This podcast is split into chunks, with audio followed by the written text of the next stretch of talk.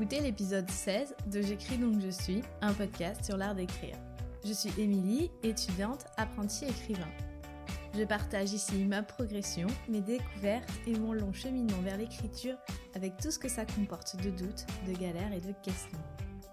Abonnez-vous au podcast pour ne rater aucune publication et si vous l'appréciez, la meilleure façon de me le dire, c'est de le partager sur les réseaux et surtout d'en parler tout autour de vous.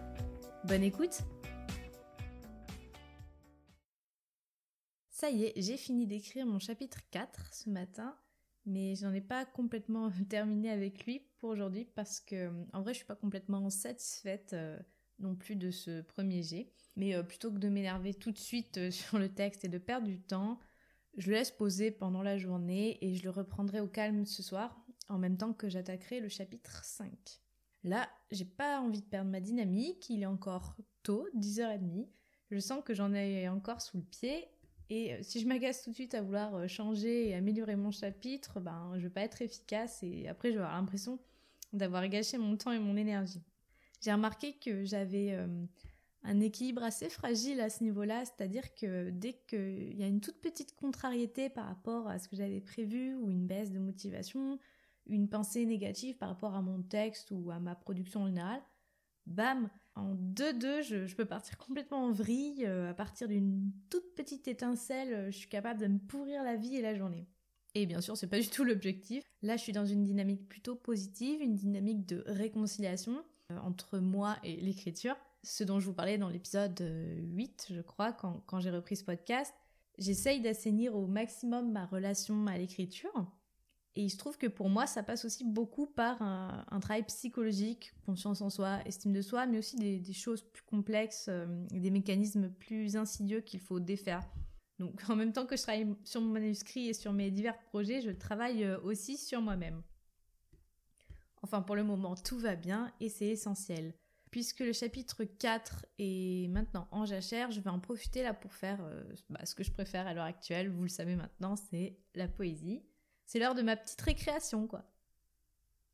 Je parlais de récréation tout à l'heure, et en fait, c'est très révélateur aussi de la façon dont j'essaye de voir l'écriture euh, aujourd'hui, c'est-à-dire sans la prendre trop au sérieux. Ça aussi, euh, je l'avais déjà exprimé, euh, cette idée de à la fois se prendre au sérieux et ne pas se prendre au sérieux, respecter ses envies, ses besoins, ses ambitions, et en même temps réaliser que tout ça n'a pas beaucoup d'importance en fin de compte, euh, que le monde ne s'arrête pas de tourner parce qu'on bloque sur un chapitre, qu'on n'arrive pas à atteindre tel ou tel objectif, et retrouver une dimension ludique dans l'écriture.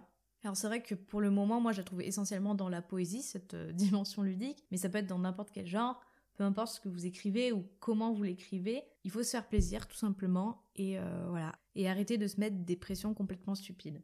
Ma récréation à moi pour l'heure est terminée. Comme d'habitude, ça m'a fait du bien, même si là ce matin j'ai pas terminé complètement euh, les deux poèmes sur lesquels je travaillais.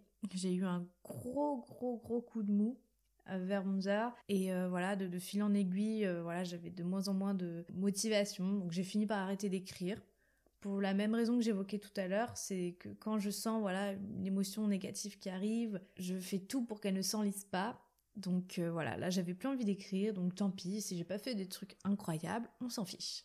Donc là il est midi, je vais souffler un peu, me détendre. La matinée s'est bien passée, mais, mais euh, je suis plus d'humeur bougonne qu'hier par exemple. Je le sens et, et, je le ressens aussi dans ma façon d'écrire. Alors c'est peut-être aussi le signal qu'il faut que je prenne un peu soin de moi, que je me récompense aussi pour ce que voilà ce que j'ai fait jusque-là, que je laisse mon cerveau se reposer un peu et surtout que voilà je ne culpabilise pas de ne pas être tout le temps euh, au taquet, de ne pas être tout le temps euh, hyper productive. Donc c'est parti pour euh, une après-midi, tout va bien, on se détend, pas de panique. Donc je pense que je vais lire pour être très original, mais je vais peut-être chercher aussi une autre activité à faire, euh, histoire de vraiment me changer les idées et de voilà de pas être constamment envahi par l'écriture. Donc à plus tard. Il est déjà 19h, j'ai un peu glandouillé cet après-midi. Je sais pas, j'étais dans une drôle d'humeur. J'ai lu, mais en fait le bouquin que j'ai lu m'a plutôt déprimé. Euh, je l'ai terminé et après euh, j'avais du mal à passer à autre chose. Ça me trottait dans la tête. Euh, je sais pas si ça vous fait ça parfois aussi après une lecture vraiment marquante. Il faut comme un sas de décompression. Et bah en attendant j'ai eu envie de rien faire du tout. Donc je suis passée à mon arme numéro une quand je sais pas quoi faire, la pâtisserie. Là pour le coup, pour se changer les idées, il y a pas mieux. Bon, en ce moment c'est un petit peu tous les jours, mais à vrai dire, je pense que vu le contexte, c'est plutôt normal. Et sinon, comme j'avais pas tellement envie d'écrire, enfin comme j'avais vraiment la tête ailleurs, je me suis dit que j'allais reprendre mon projet de roman dont je vous parlais la semaine dernière. Je me suis dit que c'était peut-être le moment ben, d'attaquer un peu plus concrètement le sujet. Donc j'ai repris mes notes et j'ai travaillé l'étape 2 de la méthode flocon. L'étape 1 consistant euh, tout bêtement à faire un, vaste brainstorming, donc euh, je passe là-dessus. L'étape 2 de la méthode flocon, c'est l'étape de la fameuse prémisse. La prémisse, c'est une notion qu'on retrouve dans presque toutes les méthodes d'écriture et tous les manuels de dramaturgie sous des formes, des appellations différentes. D'ailleurs, en vrai, euh, je crois que dans la, méthode flocon, en tout cas dans la traduction, on appelle plutôt ça l'accroche, mais c'est pareil. Alors juste parenthèse sur la méthode flocon parce que je me rends compte que je l'avais pas précisé plus que ça. C'est euh, donc un outil de développement d'histoire, de conceptualisation, donc en amont de l'écriture à proprement parler. L'idée c'est qu'on va découper le process de création en toute une série d'étapes qui segmentent le travail et permet de fil en aiguille de détailler et d'affiner son histoire. On part d'une image qu'on va étoffer de plus en plus jusqu'à donner un synopsis complet et structuré qui sera vraiment le projet final. Donc pour schématiser dans les grandes lignes, avec la méthode flocon, on part d'une phrase, phrase qu'on va développer ensuite en paragraphe, paragraphe qu'on va développer ensuite en page, qu'on va développer ensuite en synopsis. Donc euh, c'est une méthode voilà, de construction progressive où on passe son temps en fait à raffiner de plus en plus l'idée de départ. Donc la première étape, enfin la deuxième étape, après donc avoir fait le point sur euh, toutes les idées qu'on avait, la deuxième étape c'est résumer l'histoire en une seule phrase pour moi, c'est l'étape la plus difficile de, bah, de tout le process. C'est pas du tout, du tout un truc que j'aime faire. Mais en même temps, qui aime se plier à des exercices euh, fastidieux hein, euh, Je ne sais pas. Euh, mais il paraît que c'est vraiment nécessaire. Alors personnellement, je me méfie toujours de ce type d'assertion. Au fond de moi, je pense qu'en littérature, il n'est jamais nécessaire de rien c'est qu'une question de point de vue, de philosophie, de personnalité, d'éducation, de, contexte. Bref, pour moi, la prémisse, je pense que c'est un outil effectivement intéressant pour euh, l'écriture de romans, mais euh, je sais pas si j'irai jusqu'à dire nécessaire. Je sais pas, vous serez peut-être pas d'accord avec ça. Puis même moi, je suis pas sûre de pas changer d'avis un jour sur le sujet. Bah, c'est juste que j'ai tendance à me méfier de voilà ce qu'on nous présente comme étant absolu.